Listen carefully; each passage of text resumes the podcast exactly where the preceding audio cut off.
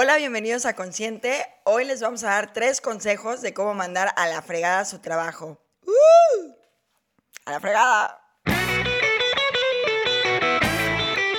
Bienvenidos a Consciente, un programa donde hablaremos de un tema tan amplio e importante como es el bienestar. En este espacio les proveeremos estrategias y consejos para mejorar su vida y ser más felices. Únanse a esta conversación con Marcela Madrigal y Francisco Jasso. Comenzamos.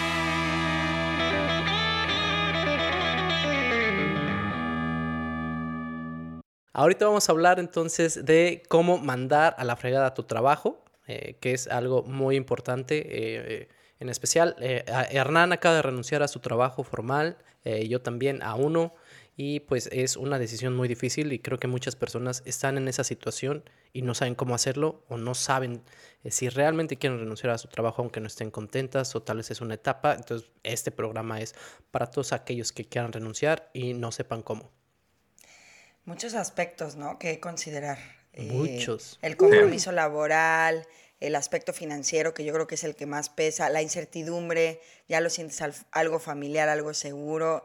Yo tengo una incapacidad para tomar decisiones ahorita. Entonces, yo creo que esa sería una de las decisiones, digo, no puedo tomar una decisión básica ahorita, pero esa sería una agua o té, y yo así. pero, este, justamente en la mañana eh, hablaba con mi roommate acerca de esto de la toma de decisiones. Ella también ya no quiere estar en su trabajo, ya está súper harta, está en customer service. Eh, ella es manager, pero realmente sí, sí es trato directo al, cliente. Entonces está ya cansada, o sea, ya dio lo que tenía que dar ahí. Pero sí, también pues más ahorita en tiempos de, de incertidumbre, pues más difícil se hace tomar estas decisiones y hablábamos de la toma de decisiones en general, de cómo en el día a día tomamos tantas, ¿cuántas están comprobadas? Como tres mil y tantas o algo así decisiones por día. Sí, miles y miles. No les traigo datos duros, pero tres mil y algo decisiones que tomamos al día. Entonces, esta debe ser una dificilísima. Eh, tú, Hernán, eh, eh, cuéntanos un poquito dónde trabajabas y por qué decidiste renunciar. Sí, este, bueno, yo trabajaba en una, una agencia de consultoría pequeña. Eh, damos consultoría sobre temas de compromiso laboral, eh, recursos humanos, cualquier cosa que tuviera que ver con cultura. Y entonces dábamos eh, consultoría en ese aspecto y también coaching. renuncié justo antes de Navidad fue estratégico para no comprar regalos. No, es, fue una decisión que ya había contemplado desde hace meses y meses. Está cañón saber si, si renunciar, en especial, como dice Marcelo, yo que ahorita con toda la pandemia, con la situación en la que estamos, es, es hasta más difícil, porque obviamente está todo el tema financiero, el tema de qué voy a hacer, cómo voy a vivir. Eh, sí, es difícil. Y es, es difícil, bueno, al menos en mi caso, es difícil identificar también eh, si realmente o es una inestabilidad personal que estás teniendo o, o también eh, pues te está cansando la rutina, pero en realidad es un trabajo, es un buen trabajo, estás haciendo, estás creciendo, pero te cansó la rutina, no sé, yo eh, cambiaba de trabajo cañón, sobre todo aquí en Canadá, digo, eran trabajos súper informales, pero no me costó nada de trabajo ahí la toma de decisiones de, cambiar de trabajo, pero ahorita ya llegué a un punto donde, donde ya dije, no, necesito estabilidad, o sea, ya no quiero estar así. Y estoy muy casada ahorita con mi trabajo, pero a la vez como que digo, híjole, pero no me siento totalmente plena, siento que siempre va a haber, es, de, es creativo, es trabajo creativo de diseño, entonces eh, pues eso es, es muy artístico, entonces siempre estás como pasando miles de filtros y haciendo algo, que, plasmando algo que no, no te gusta o no va mucho contigo, ¿no? Mucho amor al arte, dijera mi papá, poco dinero y mucho amor al arte, Marcelita. Oye, y, otra pregunta, entonces, eh, ¿ya tenías la intención tú de renunciar desde antes? Sí, era algo que ya tenía como en, ya estaba reflejando de hace mucho, eh, no quería y ahorita yo creo que podemos hablar un poquito de como cómo podemos analizar si queremos salirnos, pero fue algo que sentí que estaba en ese trabajo por necesidad. Y como dice Marcela, es como te, estás casado, es como una relación tóxica. Estás ahí y, y no te puedes, y es difícil salirte. Es que eso pasa mucho con los trabajos, mucho tiempo ya tenemos la intención de irnos y eso afecta tanto a la persona porque no está bien, no está produciendo y también como que está su mente en otro lado y naturalmente también afecta a las organizaciones. Sí. Entonces, de hecho, con eso te, te, te, voy a contar una cosa que me dijo mi novia antes de que tomara ya la decisión final, que yo estaba en una etapa y lo peor es que estás tan metido que no te das cuenta hasta que alguien te, te dice como, oye, estás, estás mal Pero una situación que hacía lo que fuera para poder o cancelar o mover eh, juntas con clientes porque ya ni quería estar frente a frente con ellos. Eh, fuera del trabajo ya no hacía mucho de lo que antes me gustaba, o sea, antes hacía mucho ejercicio. Fueron cosas que, que le empecé a perder el gusto y empecé a ya no hacer hasta que un día me dijo, me, me dijo mi novia como, oye, perdón, pero ¿Qué estás haciendo? ¿Tú cuál crees que sea la mayor razón por la que no tomaste esa decisión antes? Hablando de cómo podemos analizar o cómo pensamos el trabajo en general, una de las formas que me gusta verlo es que si vemos componentes psicológicos del compromiso laboral o por qué estamos en un trabajo, que de hecho esto lo trajo un psicólogo organizacional que se llama John Mayer, también gran músico, pero no. Yo te iba a decir, ah, el de The Body, so what? Ah, no. Your Body, Your Body. De hecho, esa canción la compuso cuando renunció a su trabajo. Gracias, John Mayer. Me has ayudado mucho. Me ayudó en mi pasada ruptura, John Mayer, con una canción no se las paso. eh, no, otro, otro John. Eh, lo separa por tres componentes psicológicos del compromiso laboral. Uno de aquellos que es el compromiso afectivo, se refiere a que tú tienes un sentimiento, tienes em, un orgullo de ser parte de tu compañía y es parte de lo que tú eres, es parte de tu identidad, que normalmente las organizaciones lo que quieren hacer es promover este tipo de compromiso porque esto es a largo plazo, tiene muchos beneficios eh, estamos, eh, tienes el compromiso de continuación o necesidad. Oye, nada más te interrumpo ahí un poquito. Este compromiso afectivo también, como dice Marcela, tal vez no es hacia la compañía, pero también puede ser hacia tu trabajo, ¿no? Porque tal vez la compañía no te gusta, pero te gusta tu posición, como en el caso de Marcela, eh, tal vez le gusta ser creativa y le están dando la oportunidad. Entonces también podría ser esas dos. Sí. Sí, o sea, yo diría que el compromiso hacia el trabajo en particular es, es un componente es como un subgénero de este compromiso afectivo. Siento porque lo puedo hablar de experiencia, mi trabajo e, era, era mi sueño. O es mi sueño, es el, trabajo que yo hacía, era lo que me encanta hacer y lo que quiero hacer. Entonces el trabajo no tenía nada de problema, eh, pero era más en la compañía en tal, como los valores de la compañía y cómo iban cambiando y cómo yo me veía más de los, de los valores y también del liderazgo de esa compañía. Entonces sí, de acuerdo que obviamente tú estar, eh, tener ese sentimiento de tu trabajo es importante, pero es un balance de la compañía en sí, del liderazgo, de todos los aspectos cuando hablamos del compromiso laboral. El siguiente es el compromiso de continuación o necesidad. Es el, el sentimiento de, bueno, le gasté tanto tiempo y esfuerzo a esta compañía que para qué me voy a salir. Y al mismo tiempo es ese miedo de si me salgo hay oportunidades allá afuera. Y la última es el compromiso normativo. Ahí ese sentimiento de que si yo soy leal a la compañía, la compañía me da algo de regreso. Entonces sentimiento como, oye, si le chingo y le chingo, va a haber, este, también va a haber un beneficio para mí. Yo creo que el compromiso normativo es algo que tal vez tengamos que cambiar mucho como sociedad. Antes, como eh, la generación de baby boomers, eh, sí era algo que pasaba mucho, que, la, que ellos se quedaban en una empresa toda la vida y la empresa les respetaba el trabajo, pero hoy en día ya no es así. Yo creo que eh, en un trabajo, en cualquier aspecto de tu vida, primero te debes de preocupar por ti. La empresa va a seguir cuando tú renuncies, pero tu vida, pues, nada más es una, ¿no? Exacto. Y... Bueno, a menos que seas gato, porque son nueve. Nueve. O que creas en la reencarnación. Ah, pues también. Después de escuchar ahorita Francis, ya quiero renunciar a mi trabajo. Yo digo como ese compromiso afectivo es lo que ahorita todas las compañías, todos deberían tener como el, punto focal de esto es lo que queremos traer para nuestros empleados. Yo en el estado en que me di, porque empecé a reflexionar como, ok, ¿por qué estoy en ese trabajo? Y me empecé a ver que era ese compromiso de continuación, necesidad. Entonces, para dar un poquito más de contexto, estoy viviendo ahorita en Canadá eh, y tengo unas situaciones de, visa, que ahorita tengo una visa de, estudiante de, la maestría y he tratado de como de alargar esa visa todos los años que he estado aquí, pero para poder tener una visa de trabajo necesitaba un, un sponsorship de una compañía que es la que con la que estaba trabajando que me iba a ese sponsorship. Y entonces me, me vi en esa situación de que la única, la única razón por la que me hubiera quedado en esa compañía era por ese pedazo de papel. Pero después lo que dice Francisco, primero nos tenemos que poner nosotros primero y al final es como ese papel, pero igual me estaba destrozando, o sea, igual estaba afectando mi vida personal, profesional, ya no le echaba ganas, ya ni que tenía ganas como ir a aprender más y de ir a hacer más investigación de, sobre, mi, sobre mi área y así. Entonces, sí vale la pena ese, ese papel por todo, todas las situaciones, pues no, al final del día no.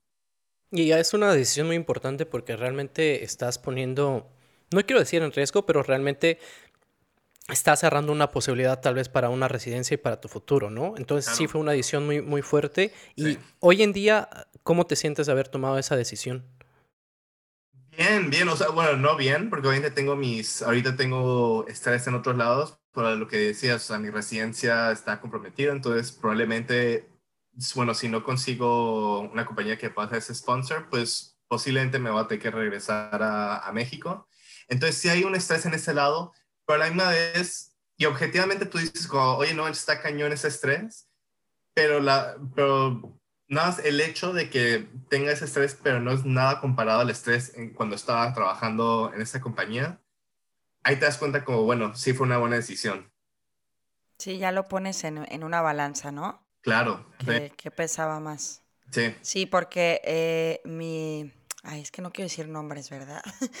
pero este, mi mentor, mi mentor, eh, me decía, eh, pues él es más grande y me decía que no es que ahorita todo todo es beneficio a corto plazo, no, él, da, él da muchos sponsors, o sea, tiene una compañía, da muchos sponsors y decía, pues es, es que ustedes ya generaciones, este, pues súper chicas como la mía, eh, eh, todo buscan este beneficio a corto plazo, pero yo también pues alegaba eso, ¿no? Lo que pasa es que es, pues es buscar tu bienestar, ¿no? O sea, y ponerlo en una balanza y que qué tanto te está quitando y te está haciendo... Y también cuando ya empiezas a hacer mal tu trabajo, pues empiezas como, con, como tú, ¿no? Como con una culpa, entre que la culpa que lo estás haciendo mal y Sí, pues empiezas a crear una energía que te empieza a desgastar. Hay que cambiar ese chip y creo que es algo generacional y también, o sea, si nos ponemos en el papel de empleador o, de empresa, pues claro que quieres que la gente se quede ahí, pero ¿a qué costo? O sea, ¿quieres realmente tener a un empleado ahí que no esté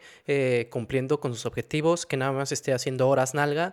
Eh, pues también es mejor que se vaya, ¿no? Y no es que se esté pensando a corto plazo, eh, mm, ya se tiene un poquito más de awareness de que también hay que preocuparse de aquí a la hora, porque si aquí ahora estamos mal, ¿cómo vamos a llegar a ese futuro, no? A ese largo plazo, vamos a llegar mal. Sí, lo que dices, como, o sea, no es nada un corto plazo, porque lo que empecé a hacer era, ok, voy a hacer lo mínimo, voy a hacer mi trabajo, que no, o sea, que no falte nada, pero no voy a poner ese extra énfasis en, oye, quiero aprender más, quiero traer más ideas, quiero, o sea, estar emocionado. Nada con ese sentimiento cuando empiezo un nuevo trabajo, es como, oye, voy a, voy a traer A, B y C, y voy a hacer investigación de esto, y me voy a meter a este curso y así. Entonces también tener ese sentimiento a corto plazo te ayuda a esos comportamientos que te ayudan a largo plazo. Exactamente. Y ahorita no vamos a hablar de por qué vas a renunciar a tu trabajo. Creo que estamos ya en, eh, hablando de cuando ya tomaste la decisión, porque como dijiste antes, puede ser que tal vez tengas un gerente o un jefe que tal vez te explote mucho, o la empresa, o tal vez el ambiente laboral, pero ya cuando estás en esa situación que ya sabes que tienes que renunciar, ahorita vamos a hablar de eh, o les vamos a dar tres consejos. Hay que tratar de ser profesional, en profesional como con una buena comunicación y ser honesto de lo que está pasando, aunque no les parezca, ¿no? Eh, tal vez le vas a decir, sabes que renuncio porque eh, pues, mi jefe realmente pues, es muy mal líder y siento que no me respeta. Entonces te estás dando una buena, buena razón. Y muchas veces yo creo que tenemos miedo de lo que vaya a decir la empresa de nosotros. Eh, y entonces como que también eso nos puede detener. También digo, en mi experiencia también hay un miedo si, si lo di todo. O sea, realmente lo di todo, realmente. Yo estoy en una brecha de aprendizaje tal cual me pusieron en una posición de marketing, pero yo estudié diseño gráfico, entonces en esta brecha de aprendizaje no, ahorita no, o sea, me quiero esperar porque no sé definir si realmente hay una carga de trabajo muy grande o es una falta de experiencia mía, porque como siento que no estoy aportando nada, ideas, nada más estoy como, como un robotcito así generando diseños, diseños, diseños en el social media, sacando cosas, pero no hay nada más allá y, y, no me da tiempo y a la vez también hay muchas cosas que no sé y que también estoy invirtiendo tiempo en aprender. Entonces como que ahorita yo estoy en una posición donde me quiero dar el, el tiempo para si llegar a tomar una decisión, pues sea la correcta, que no hay decisión incorrecta, pero esas son cosas místicas que no voy a hablar. Bye. Bueno, de, hecho sí hay decisiones incorrectas cuando tomamos la ética en cuestionamiento, pero sabemos que tú no actúas de manera ética, Marcela. Esa no es mi creencia, bye. no, gracias. No, pero...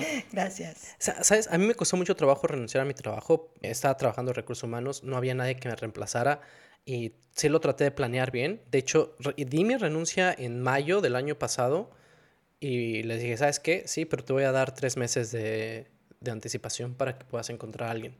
Y después ya cuando pasó eso, pues lo de la pandemia, entrené a alguien, me pidieron que me quedara más tiempo para ayudar a otras cosas y yo sí quería renunciar, pero también fue de, oye, estamos en la pandemia y hay mucho más trabajo y dije, bueno, me voy a quedar porque trabajaba en una casa ah, de cuidados especiales para gente mayor y pues sí, o sea, pues me ganó el, el corazón de pollo y dije, bueno, me quedo otro tiempo y ya cuando ya iba a renunciar, ya que decimos, bueno, está ya todo más eh, tranquilo, nos entra el, COVID a, la casa, ahí donde trabajaba, y pues fue muchísimo estrés, estuvo súper cañón, se murieron varios residentes, o sea, realmente sí estuvo muy pesado. Y ya fue ese cuando dijeron ya se acabó, ese día fui y le dije, mira, yo ya quería hacer esto, ya di lo más que pude, eh, y ahora sí ya me tengo que preocupar por mí. también que ya estaba muy mal, o sea, me afectó de salud también eh, eso. Entonces, pues fue, ya voy a dejar esto. Pero ahorita renuncié. Eh, le dije, lo único que me quedaría realmente, también expresé mis necesidades, es por más dinero, porque pues también no me pagaban acorde a eso. Le dije, mira, me voy a tomar hasta abril de tiempo, eh, me puedes poner en leave of absence eh, y ya, depende de ti. Si quieres que regrese, pues es por tanto, pero pues si no, pues muchísimas gracias. Pero me costó trabajo. Este chico, es que, ¿sabes qué? Me ha costado mucho trabajo aprender eso, a expresar mis necesidades también en un trabajo. Uf, que y es que también es, como, también es como un shock cultural, ¿no? Que también sí. Eh, o sea, como viendo una cultura más latinoamericana. Sí, señor. No son tan, mm. no son tan abiertos como es aquí. Sí. Eh, sí, no se valora el trabajo. Eh, la verdad es que lamentablemente, bueno, a menos yo que soy mexicana, sí tenemos esta cultura de no valorar el trabajo, de que el líder siempre siente que está, se pone en una posición como que está haciendo un favor, no se ve como un intercambio de, un intercambio de, de favores, por así decirlo, o, o, nos estamos ayudando los dos, ¿no? Es más bien como yo te estoy ayudando a ti, tú obedeces y no se valora mucho tu trabajo, lamentablemente. Sí, eso es lo que me gusta de la cultura. Bueno, hay cosas que me gustan y que no me gustan de la cultura de aquí, pero una cosa que sí me gusta es la mentalidad de no voy a decir todas las organizaciones porque no es verdad, pero la mayoría sí tienen esta mentalidad de como, oye, todos los empleados son los que nos están llevando esta compañía, nos está impulsando adelante. Entonces, el poder aquí en esta cultura sí es de que los empleados puedan expresar esas necesidades que tienen, que a mí también me cuesta mucho. Eh, pero también hay otra cosa que a mí me, no sé si ustedes este, les pasa esto, pero a mí una de las cosas que me, que me estaba causando conflicto fue como esa connotación negativa que tenemos en nuestra generación, de que saltamos de trabajo en trabajo y que gente de generaciones eh, más grandes nos dice, no, es que ustedes no se comprometen a nada, usted nada. Entonces, obviamente, esas, esas connotaciones que tenemos también juegan parte, que así como, oye, sí estoy saliéndome del trabajo porque por una razón válida y por una razón buena, o nada más estoy siendo como ese estereotipo de nuestra generación de que, ay, no me gusta, bye. Sí, o sea, creo que nos fuimos a los dos extremos, ¿no? Como millennials, no, sé si lo pero millennials o generaciones pasadas, pues sí estamos en los dos extremos, eh, donde pues sí, lo pasado era como me voy a jubilar aquí, me quedo aquí, me voy a jubilar aquí. No sé, ahora estuve hace poco en California y la mentalidad latina ahí es como hasta, hasta heredan los trabajos. Sí. Claro. Así que ahora, no sé, en fábrica, estoy hablando más trabajo de fábrica como obrero, este, le hereda el trabajo y es como, ¿cómo no vas a agarrar este trabajo y aquí te, te jubilas y así? Es una mentalidad un poco así, ¿no? Yo creo que también depende mucho porque sí hay trabajos tal vez que son muy buenos y creo que gente en nuestra generación, yo conozco varios que llevan 10 años en el trabajo desde que se graduaron, ah, pero creo que en el pasado también, y está comprobado que eh, pues había más tiranía o el estilo de liderazgo era diferente y no podías hacer esto por situación eh, en, contexto anterior, pero ahorita también ya también hay más investigación de cómo realmente ese estilo de trabajo afecta a las personas y las personas ya tienen más awareness y ya no permiten ese tipo de conductas. Entonces yo creo que son las dos cosas. Sí existen empresas que todavía puedas estar varios años o casi toda tu vida, pero también eh, hay muchas que antes se lo eh, pues era era más común eso porque no se ponían límites y creo que ahorita ya se están poniendo más límites y es más común encontrar más eh, textos de empresas de que se ha comprobado que tratan más mal a los empleados y los empleados pues no duran mucho. Y es algo natural, yo creo, ¿no? Porque si la empresa no es buena, eh, un, un, outcome o un resultado eh, que va a tener, pues va a ser un, una rotación de personal muy alta. Pero yo creo que es eso también lo que estabas diciendo, es parte del compromiso normativo, ¿no? De qué va a pensar la gente de mí, porque es algo que está esperando la gente de mí, que al final del día pues vale pepino, ¿no? Porque es tu bienestar primero. Pepino, me gusta mucho tu vale pepino. Ah, pues no iba a decir, vale. ¿Qué caricatura? Has estado viendo muchas caricaturas, vale, Pepino. Es que no, no puedo decir malas palabras en este, en este no, ¿verdad? Somos muy profesionales. Ay, qué pepinada.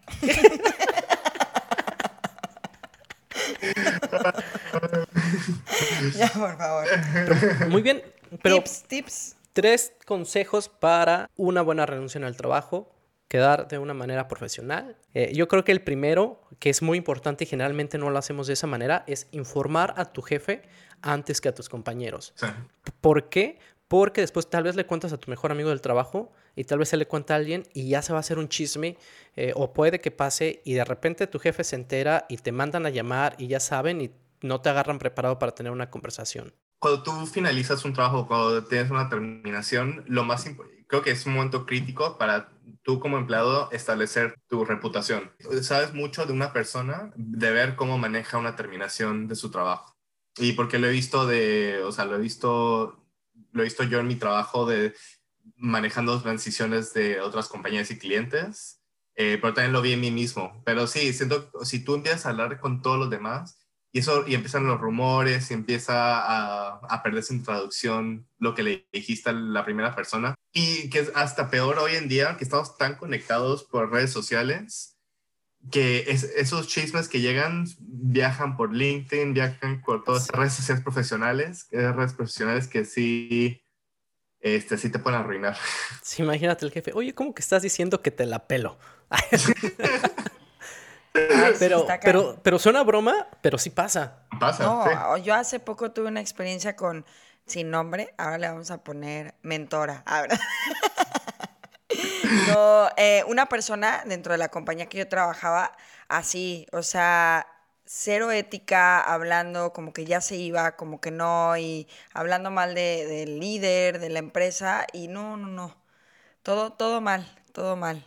La verdad es, no actúen así, por favor. Y también, imagínate, tus compañeros que tal vez están bien, eh, tal vez ellos van a decir, oye, sí es cierto, pero eso, pues cada quien tiene su experiencia. Es como una semillita ahí que se empieza a a sembrar una semilla podrida y se empieza a esparcir como ese veneno y esa vibra y, lamentablemente llega a afectar bastante a, la empresa. Sí. es, yo creo que es normal querer contarle a alguien, eh, tal vez cuéntale a un amigo fuera del trabajo. Más confianza le tengas. Pero primero, o sea, no, no te estamos diciendo que no le cuentes a tal vez a tus compañeros que, que te vas a ir, pero primero ten la comunicación eh, con tu jefe. Sí.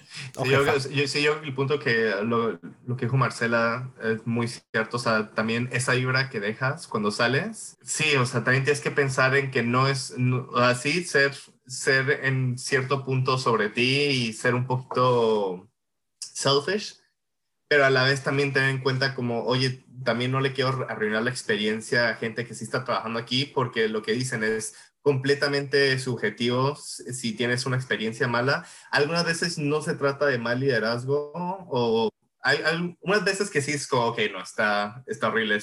Pero hay veces que nada más no se alinea tus valores, no se alinea lo que tú, a, lo que tú sabes que, que, sabes trabajar bien. no es un, y él, me acuerdo cuando tuve esa conversación con, con mi jefa, le, le dije, es como, mira, probablemente hay mucha reflexión que yo tenga que hacer, pero sé que en este, en este contexto y en, y en este environment no voy a poder tener esa reflexión o esa habilidad para reflejar. No significa que es un ambiente malo, no significa que para mí, para mi propia experiencia y para lo que yo valoro, no, es, no, es, no hace clic conmigo. Me gustó mucho eso que dijiste, Hernán, de, de, que le estás arruinando la experiencia a alguien más, ¿no?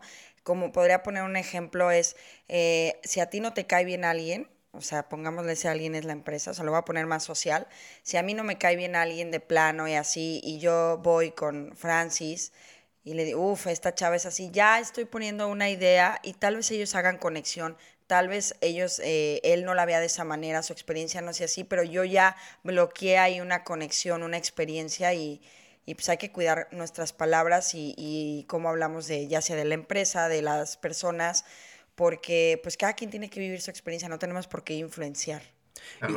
¿Sabes a mí que me da mucha risa? Perdón. Sí, eh, oye, pensé que te estabas riendo de mi idea y yo. No, no, de ahora resulta. Ah, ahora resulta que aparte del bullying. No, me, me, río de Hernán en esta ocasión. Ah, pero no soy yo, güey. Ah, no, porque Hernán maneja muy bien la comunicación asertiva, pero a veces eh, que me ha contado sus experiencias en trabajos que habla así asertivamente, lo mandan a la fregada. Uy, sí, ya me ha pasado muchas veces. Pues me pasó, de hecho, bueno, me pasó en un trabajo que tenía hace años, que no nada que ver con mi, con mi, este, con mi industria. Y hasta me pasó ahorita con la terminación de, de, de, mi trabajo. O sea, sí, como, dice Francisco, yo soy muy asertivo con la comunicación y no escondo nada. Lo trato de decir de una forma profesional y que no, nunca atacar a la persona, nada más hablar de la situación pero sí, me, sí he tenido unos, unas conversaciones no tan, un poquito destructivas, digamos. Pero no de tu parte, ¿no?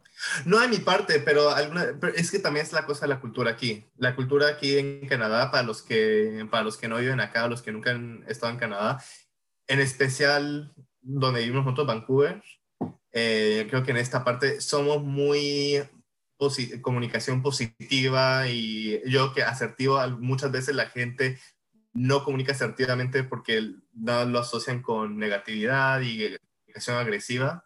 Entonces no es muy común aquí esa comunicación asertiva, pero... Estamos en los extremos. Yo, creo que también eh, en ningún lado es muy común la comunicación asertiva. Eh, creo que sí, eh, muy pocas personas lo manejan. Lo que me gusta o de, de tu caso tú te quedas tranquilo que manejaste bien la situación y al final del día nosotros no podemos controlar el impacto que va a tener en otra persona. Nuestra intención es la que podemos controlar. Y creo que tú manejas muy bien eso de la intención y ya si ellos eh, no lo ven de esa manera, creo que varias veces cuando reflexionan dicen, ah, no, pues perdón, ¿no? Eh, que sí te ha pasado, pero pues eso es eh, que me gusta que, que manejas. Sí y, sí, y gracias por decir eso, porque también lo que pasó con, ahorita lo último que, la última conversación que tuve con mi ex jefa, cuando, cuando tuve esa conversación con ella, fue que mediante esa conversación me pude decir a, yo, a mí mismo, ¿sabes qué? Esta conversación me dio la evidencia de que sí me tenía que salir, de la forma en que reaccionó. Y, y hasta lo hablaba con, eh, con alguien con la que trabajaba, bueno, mi novia, trabajábamos juntos. Dios, Dios mío. Ay, Dios mío. Eh, ¿Qué no que querías volver con Francis? me rompí mi, mi no, no, no, no, yo no me comprometo a una persona. Siempre hay, siempre hay espacio para Francis. bueno, ¿qué eh, pasó? Sí, y, esto es lo que, lo que vamos con la, con la segunda, este, el segundo tip, que es la transparencia. Entonces, yo empecé... ¿Es la que, perdón? Transparencia. Transparencia que nosotros tenemos que ser, yo creo que esta conversación con tu jefa es una oportunidad muy buena para decir qué no funcionó para ti, porque también para una compañía esa retroalimentación en ese punto es lo más crítico para ellos tener una, tener, este, poder decir como, oye, tal vez no estamos manejando estos procesos bien.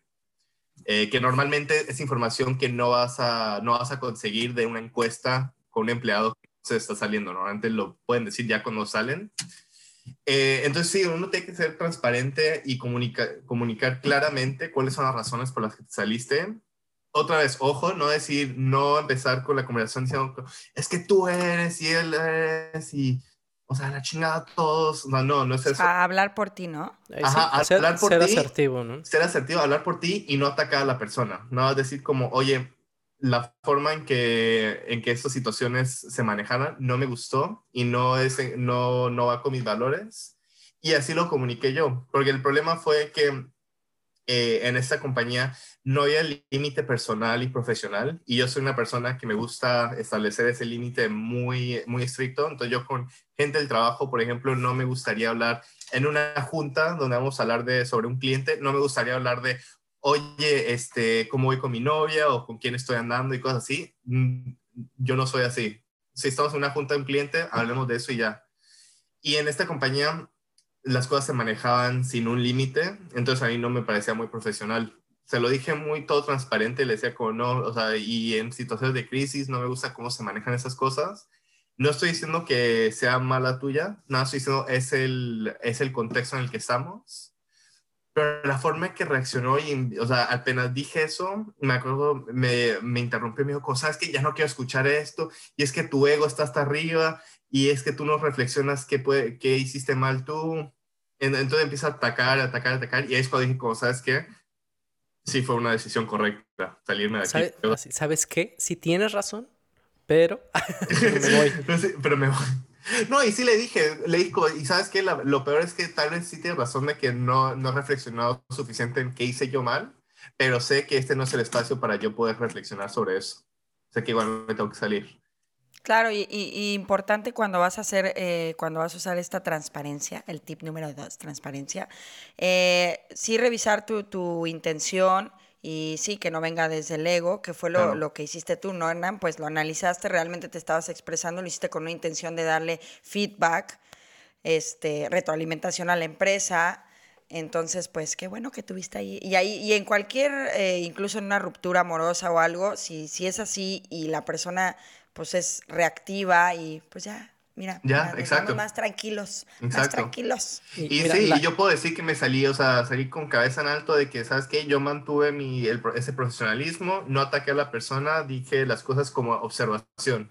Ahí es cuando eh, ser objetivo, cuando estás hablando de todo esto, ser objetivo, no es como, ay, es que no te importan tus empleados, no, eso, o sea, es eso que decir como, oye, en esta situación se manejó de esta cierta forma, en que todos podemos, todos podemos estar de acuerdo. Eh, y hablar así. Muchas veces la gente, se, cuando las emociones empiezan a entrar, empieza a culpar a la otra gente, y así como, es que no te importo y es que nos desgastas, así. Entonces, pues, me, me, gusta mucho que haya salido con los pies en el suelo y la cabeza hacia el cielo. Muy bien. Ah, pero la tercera este, es facilitar la transición, que Básicamente es con profesionalismo, tal vez dar el tiempo adecuado.